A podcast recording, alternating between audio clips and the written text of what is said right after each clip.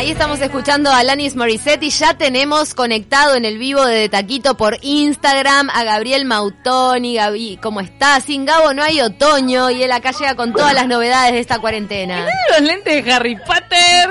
Harry Vamos a Potter. tener, vamos a tener que actualizar ese, ese hashtag. En Gabo no hay, en Gabo no hay COVID. Ah. En Gabo te trae hasta el COVID, ¿viste? La verdad que... Bueno, ¿cómo están, chicas? Qué ¿Todo temún bien? que elegiste para empezar esta columna, Gabo, me encanta. Bueno, tengo que, es, es- es un poco significativo, más allá de todo lo que vamos a hablar eh, de, de Alanis, ¿no? Esta cuestión de, bueno, eh, de, eh, expresar un poco qué pasa.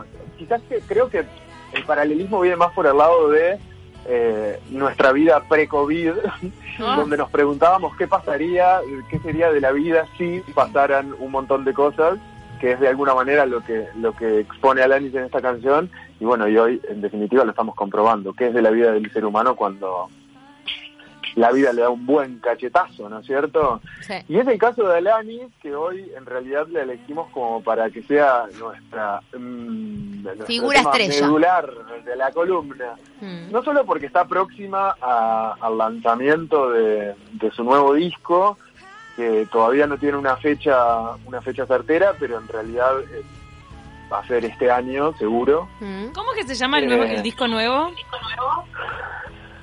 Ay, ah. Vos lo pusiste en Twitter ayer, me parece que es Smiling, o es una canción Smiling. No, Smiling es eh, es uno de los de los de los sencillos que se lanzaron. Ya te lo voy a decir porque Ah, de hecho lo no, perdón, no, me pensé que se llamaba Smiling.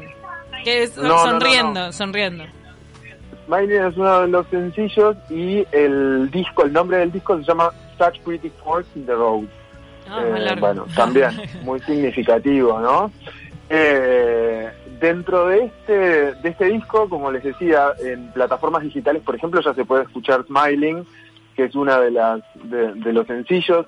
También hay otro eh, que está muy muy interesante. Lo tengo por acá porque además ahora quiero hacerles una similitud porque investigando había, había una cosa en la, en la melodía, si quieren lo hacemos ya y bueno, y después A ver, ahondamos en el ¿qué tema. pero- encontraste? ¿Una similitud entre qué?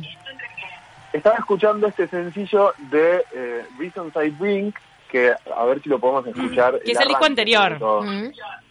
Reasons I es, eh, es, es un sencillo de este disco también. ¿Lo estamos escuchando?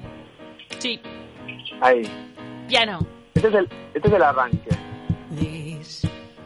Y ahora, ¿qué pasa si nos vamos al arranque de la canción que popularizó Lady Gaga Ah. en su peli en su, en su reciente film. ¿no es Mm, Pero qué polémico que viniste hoy, ¿eh? Mm, A dar ver, palo, A ver, venís.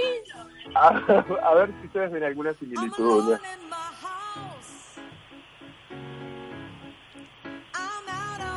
Estoy mirando Bueno. a Ceci que con su, con su oído clínico. Suya- No lo veo tan tan plagio así, tan... Un parecido. No, bueno, Hay un plagio parecido. no, pero hay- una similitud en cuanto a, los acordes del, del piano. Bueno, pero Gaby, si nos basamos en, en los acordes armónicos de una canción, son todas plagio de todas. Sí, bueno. En fin, era como el- el detalle del piano. Además, Mm. ambas canciones tienen como una cuestión medio profunda también en su letra, así que si en definitiva el piano fue en pos de introducirnos a una bella canción, ambas lo han logrado. Lo Es muy cierto. Y además, Bueno. esto esto también muestra cómo, cómo hay una energía que, que se comparte en la humanidad y que los artistas captan, porque eh, tenemos que reconocer que de diferentes épocas han salido temas muy muy similares. Totalmente, es Mm. verdad. ¿A, a qué le Muy escribe similar. hoy Alanis Morissette? Que antes, antes eh, marcó a una generación entera hace 20 años o más, con Jagged Little Pill. Jagged Little Pills se lanzó en el 95, si, no, si mal no recuerdo. Eh, de hecho, en este año, celebrándose justamente los 25 años del lanzamiento de Jagged Little Pills, Mm. es que estaba en plena gira hasta que surgió eh, todo esto de- del COVID. Estaba en una gira que se llamaba 2020 World Tour. eh, no tocaba América en ninguno de sus hemisferios, pero sí eh, Europa, varios países de Asia, etcétera.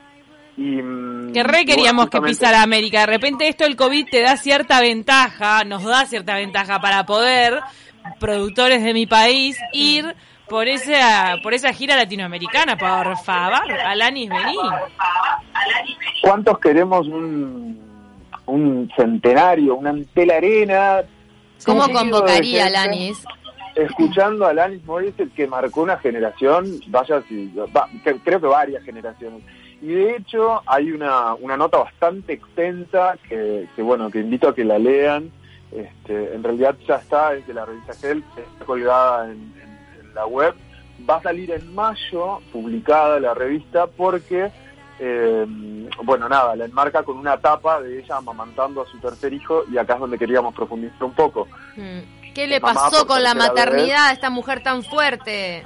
Y a raíz de todo esto, eh, bueno, nada, deja, deja entrever eh, lo que ha sido su proceso, no solamente como mujer, como artista, sino como madre, eh, contando un poco, primero, la, la depresión posparto que ha sufrido en cada uno de sus, de sus embarazos, de, sus, de, de- de los nacimientos de sus tres hijos, y, y conjuntamente con eso, la depresión, la ansiedad y la angustia que en definitiva la han acompañado en casi toda su vida y su carrera.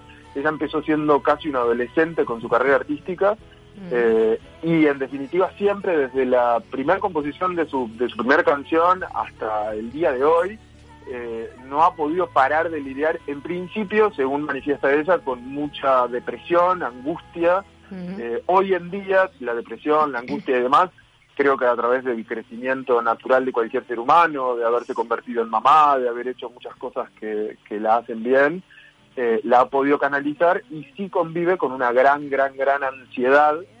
Eh, Recordemos que Alanis, después de que cantó con Pavarotti, tuvo ese año entero de giras de, de un éxito arrollador, decidió retirarse un año a la India porque no, no pudo con la fama. Exacto, exacto.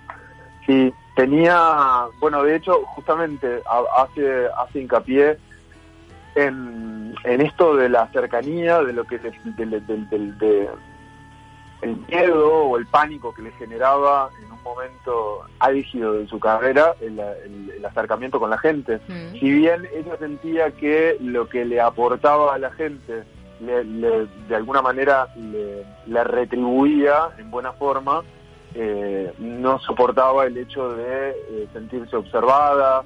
Y vaya qué paradójico, ¿no? O sea, una mujer que Mm. llenaba espectáculos Estadios. y estadios y, eh, enteros, eh, bueno, manifiesta, por ejemplo, que en procesos de grabación de sus discos anteriores eh, no podía estar, no podía sentirse ni siquiera observada eh, por una persona mientras estaba grabando por ahí un tema. Bueno, fue famoso Eh, que ella le pedía a los músicos, por ejemplo, que, que hacían de teloneros, de sus recitales y todo, que se diera vuelta a todo el mundo cuando ella pasaba para evitar el mal de ojo.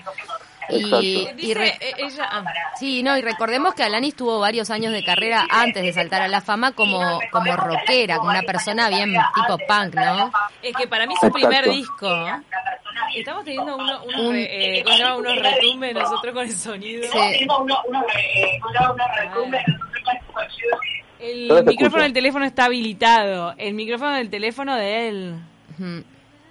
Ahí ¿Me va. El micrófono del, te- del teléfono tuyo está habilitado para que vos puedas hablarle al teléfono y a nosotros nos, nos viene todo. Ah, nos viene el, el- el eco de lo que nosotras mismas decimos. Así que nos vamos a callar y te vamos a dar la palabra en el resto de la columna. Ah, Paren, ahí, ahí mejora, ahí les bajé el volumen del, del vivo. A ver, capaz que sí.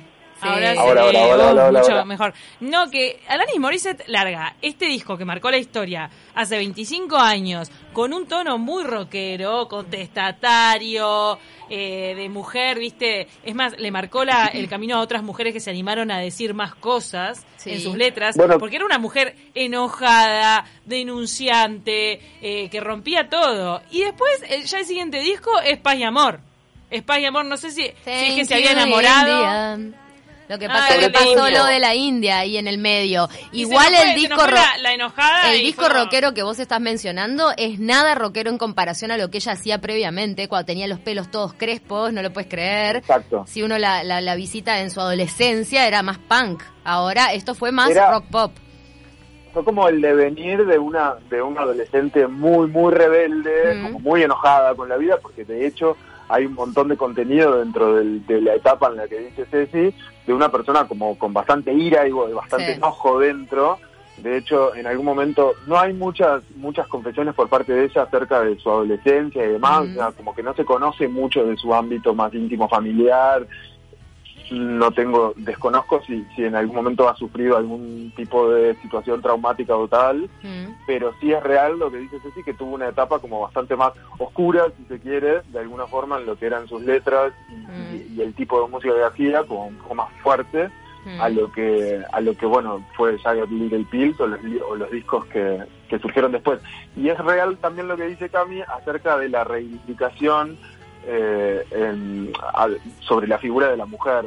O sea creo que básicamente es eh, un, como un cometido que ella ha tomado a lo largo de toda su carrera